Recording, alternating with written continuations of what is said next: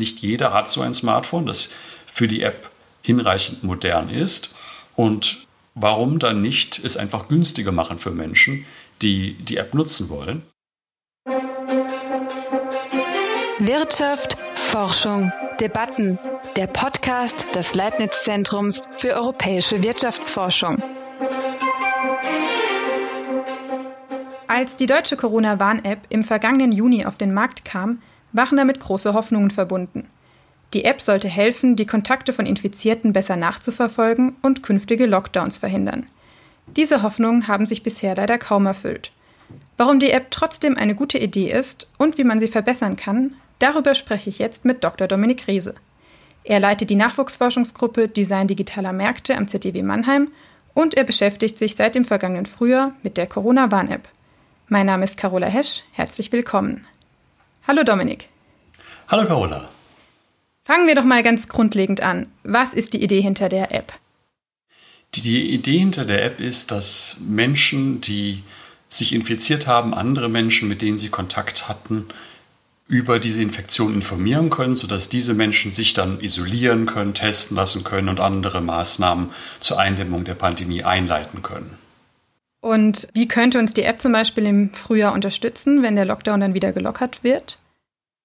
Wenn wir wieder mehr Kontakt haben zu anderen Menschen, wird natürlich auch wieder die Frage sein, wie man dann auch solche möglichen Infektionen des Virus nachverfolgen kann.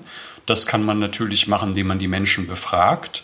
Das ist nicht ganz einfach, denn nicht jeder kann sich an die Person, mit der er gemeinsam im Café saß oder in der U-Bahn saß, erinnern und wird auch selten den Namen kennen. Und genau in solchen Augenblicken kann die App helfen, denn sie ermöglicht es Menschen, die diese App nutzen, auch ohne dass sie sich persönlich kennen, ihren Namen, ihre Anschrift, Telefonnummer kennen, sich über mögliche Infektionen gegenseitig zu informieren. Und wie genau schützt mich die App jetzt, wenn ich sie installiert habe? Grundsätzlich ist das so, dass der Mensch, der sie die App installiert hat, zum einen selber andere Menschen informieren kann über eine Infektion von sich selber oder aber über informiert werden kann über Menschen, mit denen er Kontakt hatte, die auch diese App nutzen. Und die App nimmt eine Risikoeinschätzung vor, abhängig davon, wie nah ich dem Mensch war im Sinne einer Entfernung und wie lange. Also man bekommt dann ja angezeigt, wie viele Risikobegegnungen man in der vergangenen Zeit hatte. Wer ist denn so ein Risikokontakt dann? Jemand, der nach einer bestimmten Formel, so ganz ungefähr, ähm, über längere Zeit, über kurze Distanz mit mir Kontakt hatte. Die Zeit, über die da gesprochen wird, liegt irgendwo zwischen 15 und 30 Minuten und die Distanz, über die wir hier sprechen, sind Distanzen so ungefähr von weniger als drei Metern. Diese Formel ist aber nicht in Stein gemeißelt und wird fortwährend weiterentwickelt. Unter anderem jetzt Mitte Dezember gab es eine Aktualisierung, wonach nicht mehr ein einzelner Risikokontakt relevant ist, sondern die Gesamtzahl und Gesamtdauer aller Risikokontakte an einem Tag. Also habe ich 15 Mal einen einminütigen Risikokontakt, könnte das genauso entsprechend eine Risikowarnung auslösen, wie wenn ich mit einer Person 15 Minuten in gefährlicher Nähe war. Bevor die App in Deutschland auf den Markt kam, ging es in der öffentlichen Debatte auch viel um Datenschutz. Wird den Bedenken Rechnung getragen? Ich glaube, man kann mit Fug und Recht behaupten, dass die aktuelle Lösung einer App zur digitalen Kontaktnachverfolgung, die wir in Deutschland haben, die Datenschutzbedenken bestmöglich adressieren kann. Dazu zählt, dass in der App niemals mein Name erfasst wird, dass es keine Informationen darüber gibt, wo oder wann ein Risikokontakt stattgefunden hat und welche Person ganz genau das war, sondern alles wird nur anonymisiert mit pseudonymen Kontaktdaten, das sind sogenannte Hashcodes, kurze Zahlen und Buchstabencodes, die regelmäßig aktualisiert und zufallsgeneriert werden, erfolgt. Und das ist im Prinzip vermutlich so das Bestmögliche, was man an Datenschutzkonzept haben kann. Jetzt haben wir diese App und sie erfüllt auch alle Datenschutzkriterien, aber trotzdem ähm, konnte sie ja nicht verhindern, dass im Herbst eine zweite Welle über Deutschland hereingebrochen ist. Warum, warum hat die App da versagt? Die App hat zum einen nicht genug Menschen erreicht, das heißt es gibt einfach nicht genug Menschen, die die App nutzen.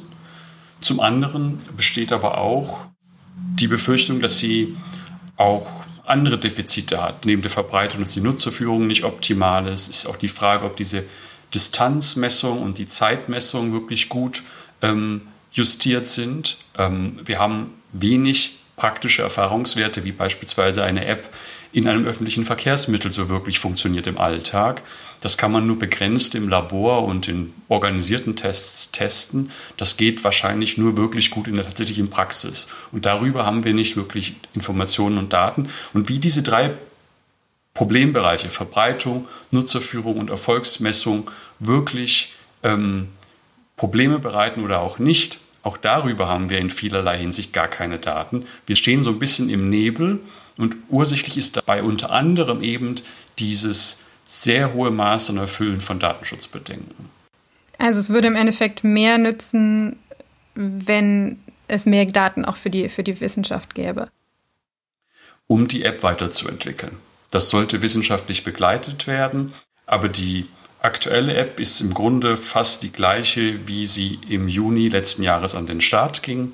Und es gab geringfügige Verbesserungen die aber keineswegs dazu führten, dass wir wirklich klar auch quantifizieren konnten, wie gut denn jetzt nun wirklich diese App dabei hilft, die Pandemie einzudämmen, menschliches Leid zu lindern und die vielfältigen gesellschaftlichen Folgen, die die Pandemie mit sich bringt, auch tatsächlich zu verringern. Es gibt jetzt auch die Möglichkeit, ein Kontakttagebuch in der App zu führen, also auch andere Kontakte zu erfassen. Aber sonst hat sich ähm, aus Nutzersicht auch nicht viel geändert. Und ich persönlich finde es auch immer ein bisschen verwirrend, wenn ich diese App öffne und so wenig Informationen daran habe. Was für Kritik gibt es denn da noch? Die verwirrende Nutzerführung ist sicherlich etwas, was die meisten Nutzer erlebt haben. Das ist, ähm, beginnt mit der Darstellung von möglichen Risikokontakten. Der Begriff Risikokontakt ist erstmal für die meisten Menschen neu ähm, und ist auch schwer zu definieren. Im Grunde unterscheidet man ja zwischen einem grauen Display in der Kontakt äh, in der Corona-Warn-App. Das heißt, man hat noch nicht genug Zeit gewartet, damit die App aktiv wurde. Eine grünen, eine grünen mit einer Benachrichtigung über mögliche Risikokontakte und einem roten Display, was für ein erhöhtes Risiko mit wohl sehr konkreten Risikokontakten steht. Und wenn wir diesen roten Status erreicht haben, dann sollten wir vermutlich uns testen lassen. Und ähm, dann beginnt das nächste verwirrende Moment, nämlich ähm, wie mache ich das und wo mache ich das? Nach aktuellem Stand ist es so, dass man mit einem roten Display in der Corona-Warn-App nicht von seinem Hausarzt oder von einem anderen Arzt getestet werden kann, weil wir aktuell in Deutschland nur dann Tests zulassen, wenn Symptome vorliegen. Das heißt, die Wirksamkeit ist praktisch außer Kraft gesetzt, solange es nicht genügend Tests gibt. Wie aussagekräftig ist die App dann überhaupt? Das ist leider eine der offenen Fragen, die, die wir so auch aufgrund der Tatsache, dass wir so wenig Daten über die App, die App-Nutzung sammeln, kaum beantworten können. Also wir stehen ein bisschen in dem selbstgemachten Nebel und ähm, wissen nicht so richtig, ähm, ob die App konkret hilft, worin sie hilft, wo die Defizite liegen und das vermutlich daneben augenscheinlichste Defizit ist auch schlicht, wir betreiben die App als Parallelsystem zur Kontaktnachverfolgung der Gesundheitsämter, die dafür ja originär eigentlich zuständig sind.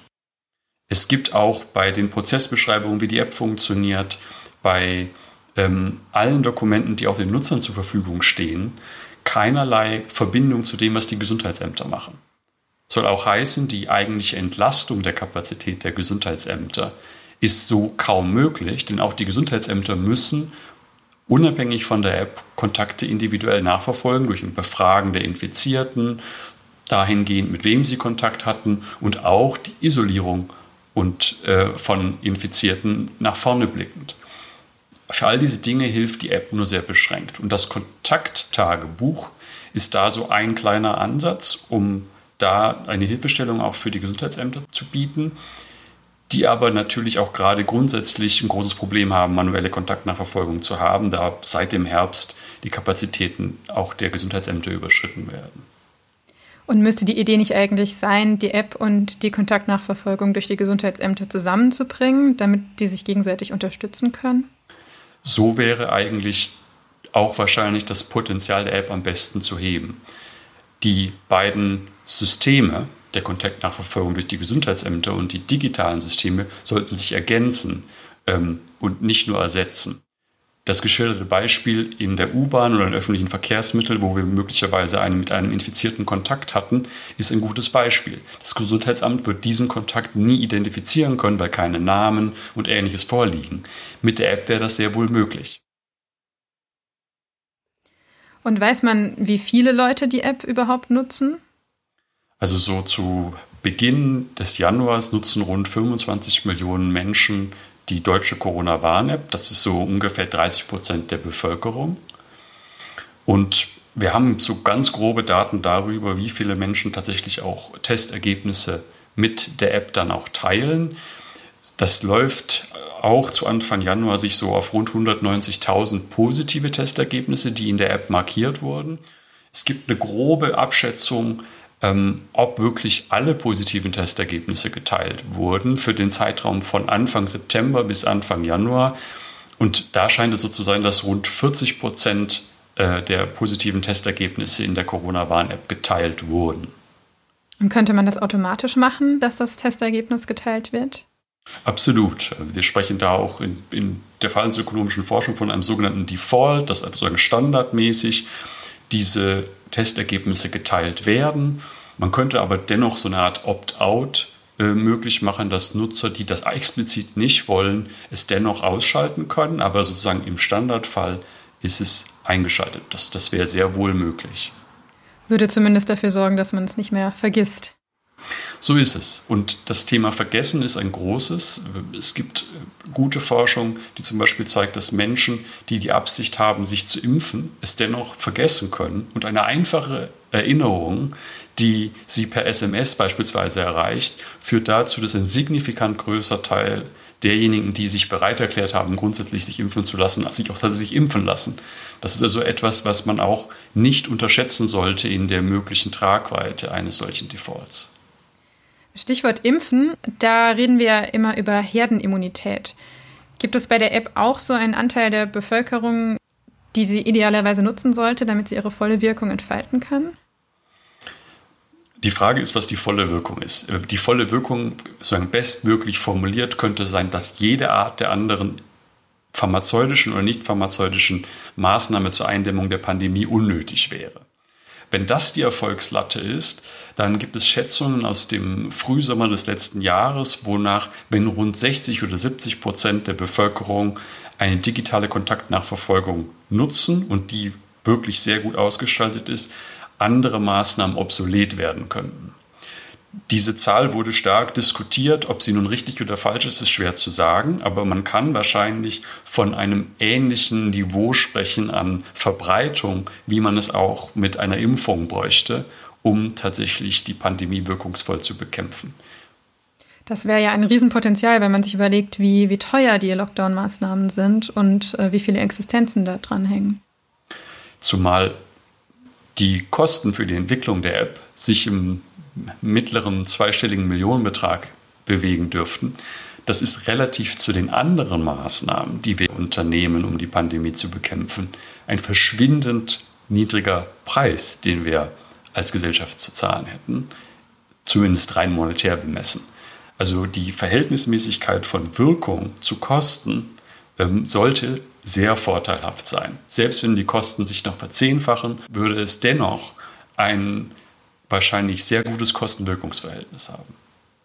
Das spricht ja eindeutig dafür, die App weiterzuentwickeln. Und ähm, genau das hast du auch vorgeschlagen in einem Policy Brief. Trotzdem scheint es nicht so die große Bereitschaft dafür zu geben in der Politik.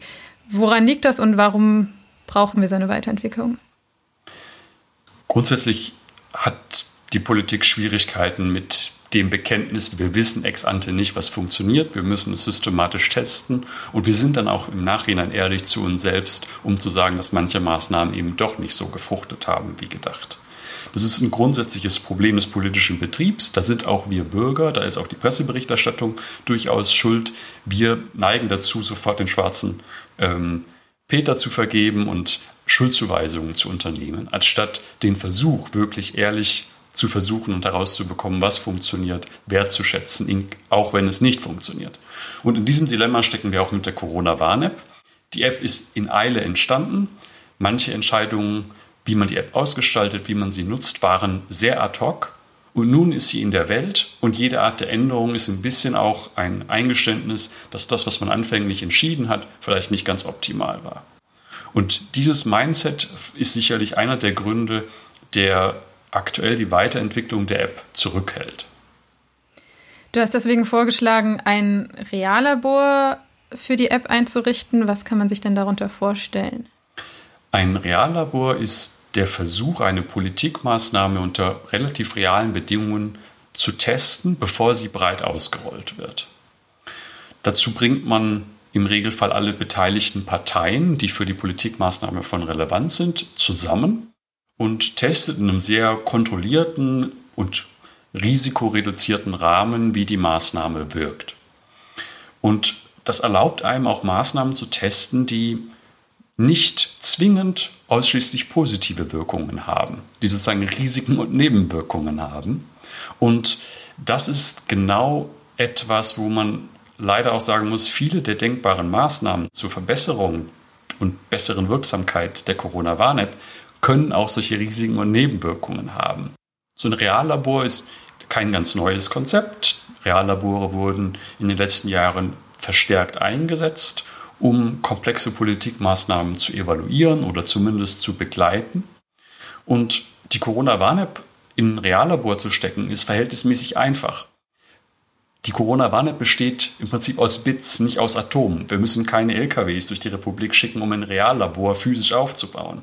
Es reicht schlichtweg, das in Software abgebildete äh, Konstrukt der Corona-Warn-App, die Politikintervention zu verändern. Und das geht der Natur von Software entsprechend relativ einfach, relativ schnell, mit kurzen Iterationszyklen, sodass auch jetzt unter diesem großen Zeitdruck, den wir auch haben, das dennoch möglich sein sollte. Was wären denn noch Beispiele für Reallabore? Du hattest ja gemeint, die wurden schon eingesetzt. Wir haben tatsächlich im, in der Rhein-Neckar-Region, in der auch das ZDW zu Hause ist, ein Reallabor ähm, für Asylsuchende begleitet als ZDW in den vergangenen Jahren. Und es gibt ähnliche ähm, Modelle, wo tatsächlich auch ähm, nicht pharmazeutische Interventionen zum Schutz der Gesundheit getestet werden sollten. Es gibt verschiedene Ansatzpunkte, wie man beispielsweise auch die jetzt lange angekündigte und hoffentlich nun bald auch kommende elektronische Patientenakte so auch nochmal ähm, evaluieren könnte in der Einführung. Der Begriff ist gerade in aller Munde. Allzu viele große Erfolgsbeispiele gibt es noch nicht. Das liegt aber auch daran, dass viele dieser Reallabore eben noch laufen und manche dieser Maßnahmen, die dort getestet werden, auch ungleich komplexer sind, als eine Corona-Warn-App zu verbessern. Und jetzt wieder bei der App. Ähm, wer wäre dann beteiligt an diesem Reallabor und wie würde sich das dann gestalten? Beteiligt sein sollten auf jeden Fall natürlich die Nutzer selber. Dazu müssten wir eine repräsentative Bevölkerungsstichprobe in Deutschland ziehen. Das sind Menschen, die die App nutzen oder aber auch nicht nutzen. Und äh, wir würden versuchen, sie dafür zu begeistern, einem Reallabor mitzuwirken und sie zu befragen, warum nutzen sie sie, warum nutzen sie sie nicht und auch dann konkret Daten darüber sammeln mit diesen Nutzern dann explizit, mit ihrem Einverständnis, wie sie die App eben auch konkret nutzen, wo sie Defizite sehen und wo sie aber auch nicht funktioniert. Daneben sind natürlich ganz wichtig die Parteien, die die App herausgeben. Das ist das Robert Koch Institut und die beiden beteiligten Dienstleister der Deutschen Telekom und der SAP. Und dann natürlich auch die Parteien, die bisher zu kurz kommen im Umgang mit der Corona-Warn-App. Dazu zählen zum Beispiel die Gesundheitsämter. Oder aber auch natürlich viele Forschende, die etwas beizutragen hätten zum Erfolg der Corona-Warn-App. Das sind teilweise Ökonomen, das sind aber auch ähm, Ingenieure, die die Distanzmessung beispielsweise und die Risikoeinschätzung verbessern könnten. Das wären auch Psychologen und Medizin, Mediziner, die sich schon mit Risikoaufklärung im Vorfeld medizinischer Behandlungen beschäftigt haben. Das sind alles ähm, Parteien, die zum Erfolg der Corona-Warn-App und zur Verbesserung ganz konkret beitragen können. Und was ist die Rolle, wäre die Rolle von den Ökonomen in diesem Reallabor? Ökonomen beschäftigen sich schon lange mit der Frage, wie kann man es fördern, dass Beiträge zu öffentlichen Gütern geleistet werden. Eins der größten öffentlichen Güter, das wir kennen, ist die öffentliche Gesundheit. Man ist nur so gesund wie sein Nachbar. Ist der Nachbar ungesund, ist die Wahrscheinlichkeit, dass man sich ansteckt, recht hoch. Und wir Ökonomen haben so einen ganzen Werkzeugkasten an Hilfsmitteln, wie wir solche Beiträge zu öffentlichen Gütern analysieren können. Wir haben Erkenntnisse, wie man sie fördern kann. Und so im Zentrum steht dann auch immer diese Frage des Nutzenkalküls, wo potenzielle Nutzer der Corona-Warn-App ja auch abwägen müssen, wie wichtig ist ihnen denn jetzt beispielsweise etwas wie Privatsphärenschutz versus dem Schutz der eigenen Person und dem Schutz von den besagten Nachbarn, die ja auch gesund bleiben sollten zum eigenen Schutz. Und wie man das alles dann sozusagen in diesem Kalkül abwägt, das ist ein, ähm, eine Überlegung, die wir als Ökonomen so selbstverständlich auch in anderen Zusammenhängen äh, anstellen und Sicht und vermutlich auch sehr gewinnbringend aus unserer Sicht einbringen können in die Verbesserung der Corona-Warn-App, die letztlich auch eine Maßnahme zum Beitrag zu einem öffentlichen Gut ist.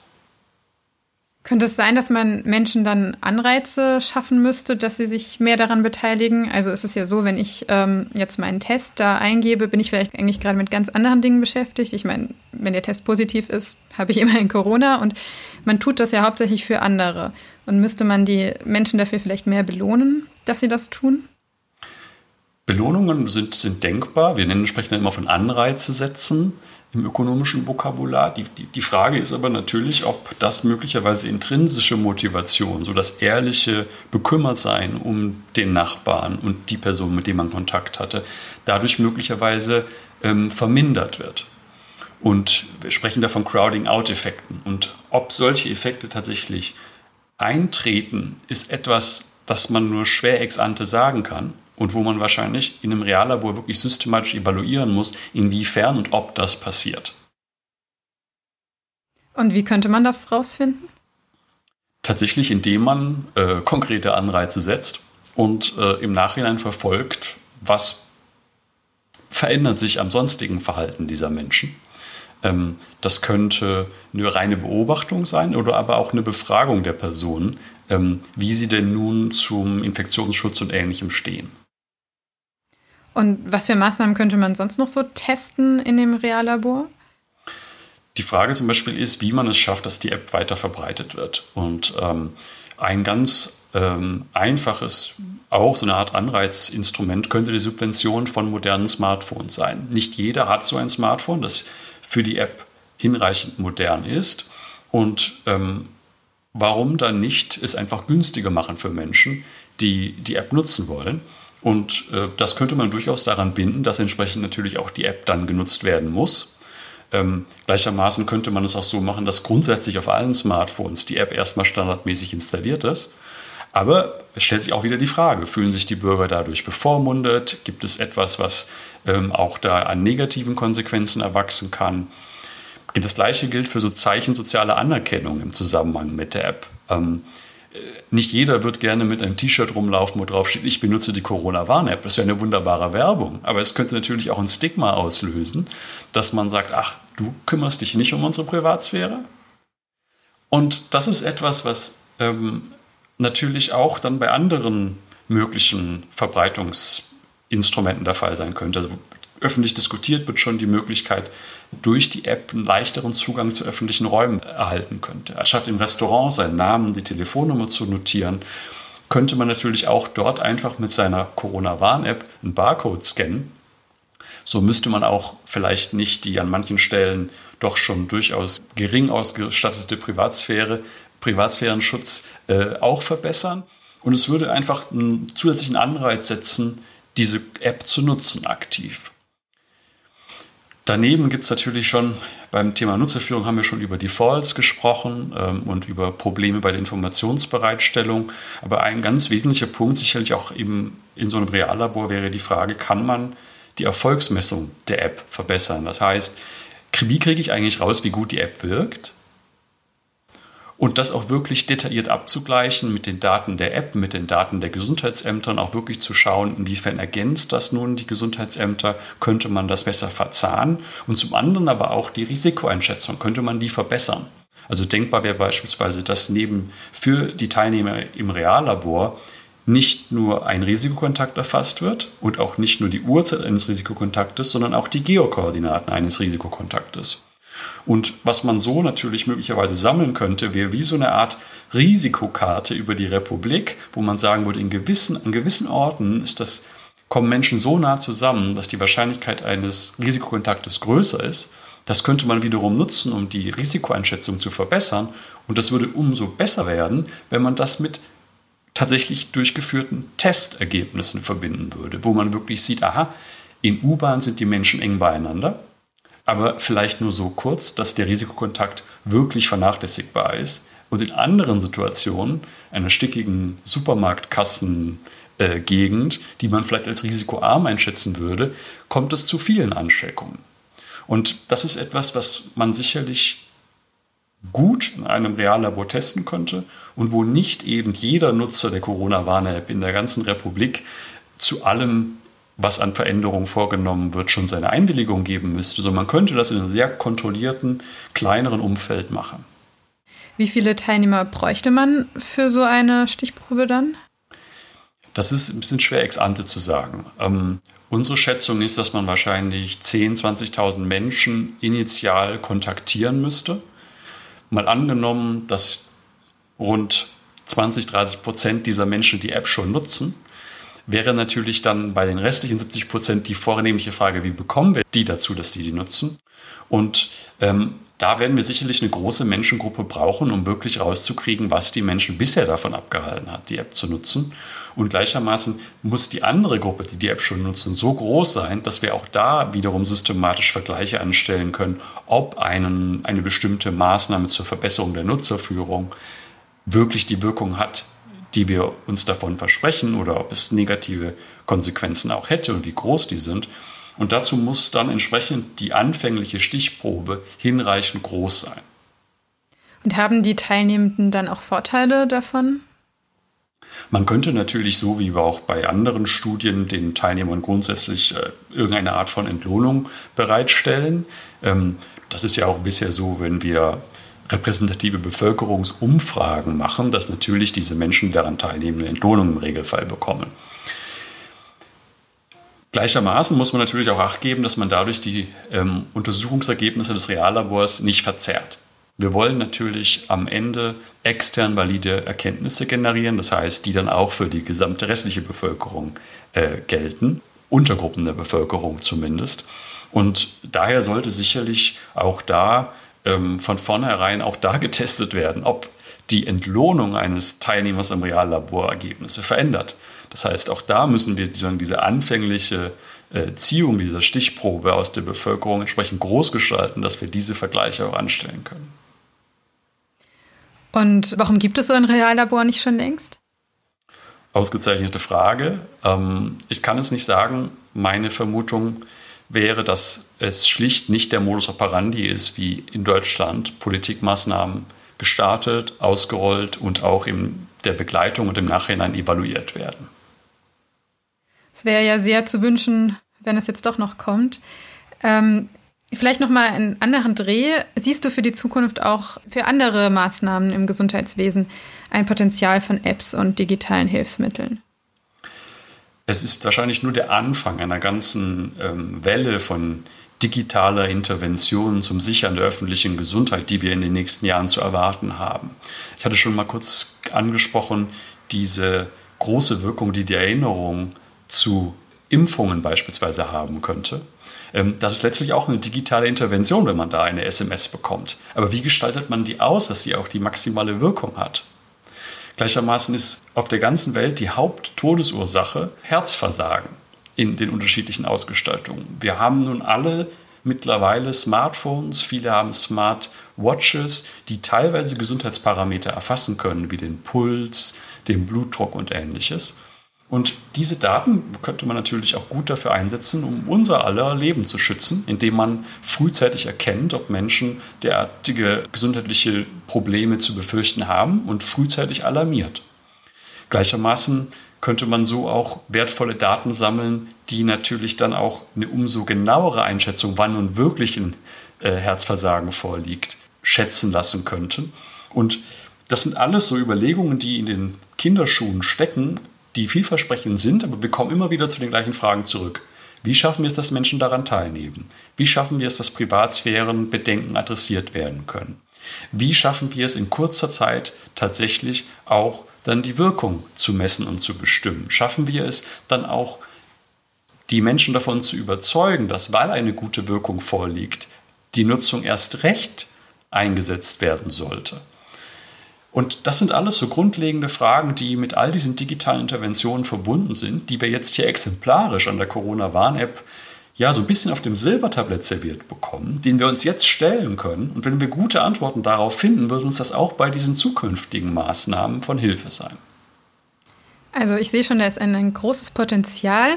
Ähm, wenn ihr euch nicht gerade mit Gesundheitsthemen beschäftigt, was macht ihr in der Nachwuchsforschungsgruppe Design digitaler Märkte sonst noch so? Wir beschäftigen uns damit, wie digitale Plattformen Märkte verändern, manche Märkte auch ganz neu schaffen, wie manche Marktfunktionen durch Algorithmen beispielsweise vollzogen werden. Und das ist so ein Feld, das grundsätzlich manche Fragen auch nahelegt, die uns jetzt auch mit der Corona-Warn-App beschäftigen. Denn diese digitalen Plattformen, die kommen ja nicht aus dem Nichts. Die muss auch irgendjemand mal starten und man muss auch entsprechend eine Verbreitungsstrategie für diese Plattformen und Marktplätze und ähnliches haben. Das ist ganz ähnlich zur Corona-Warn-App. Auch die Corona-Warn-App muss gewisse Algorithmen einsetzen, beispielsweise um diese Risikomessung zu vollziehen.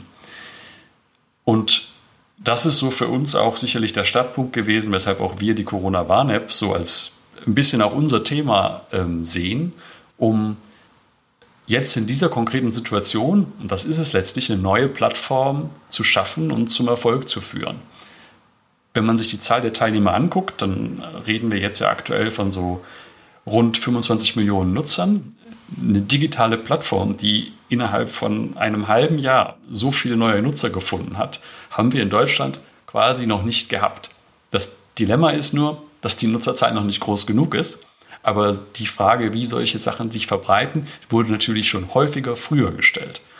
Und die kurze Antwort ist, durch den Zufall nicht, sondern durch sehr bewusste Gestaltung von Verbreitungsstrategien.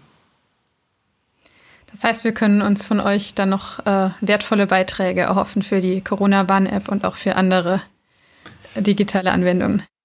Das hoffen wir. Und hoffentlich in Form auch eines Beitrags zu einem Reallabor für die Corona-Warn-App. Ja, das hoffe ich auch. Vielen Dank, Dominik, für diesen Überblick über die Corona-Warn-App. Dankeschön, Carola. Das war jetzt schon die siebte Folge des ZDW-Podcast. Vielen Dank an alle fürs Zuhören. Wenn Sie Fragen haben oder Rückmeldung geben wollen, dann schreiben Sie gerne eine Mail an podcast.zdw.de. Wir freuen uns über Ihre Zuschriften. Wirtschaft, Forschung, Debatten. Der Podcast des Leibniz Zentrums für europäische Wirtschaftsforschung.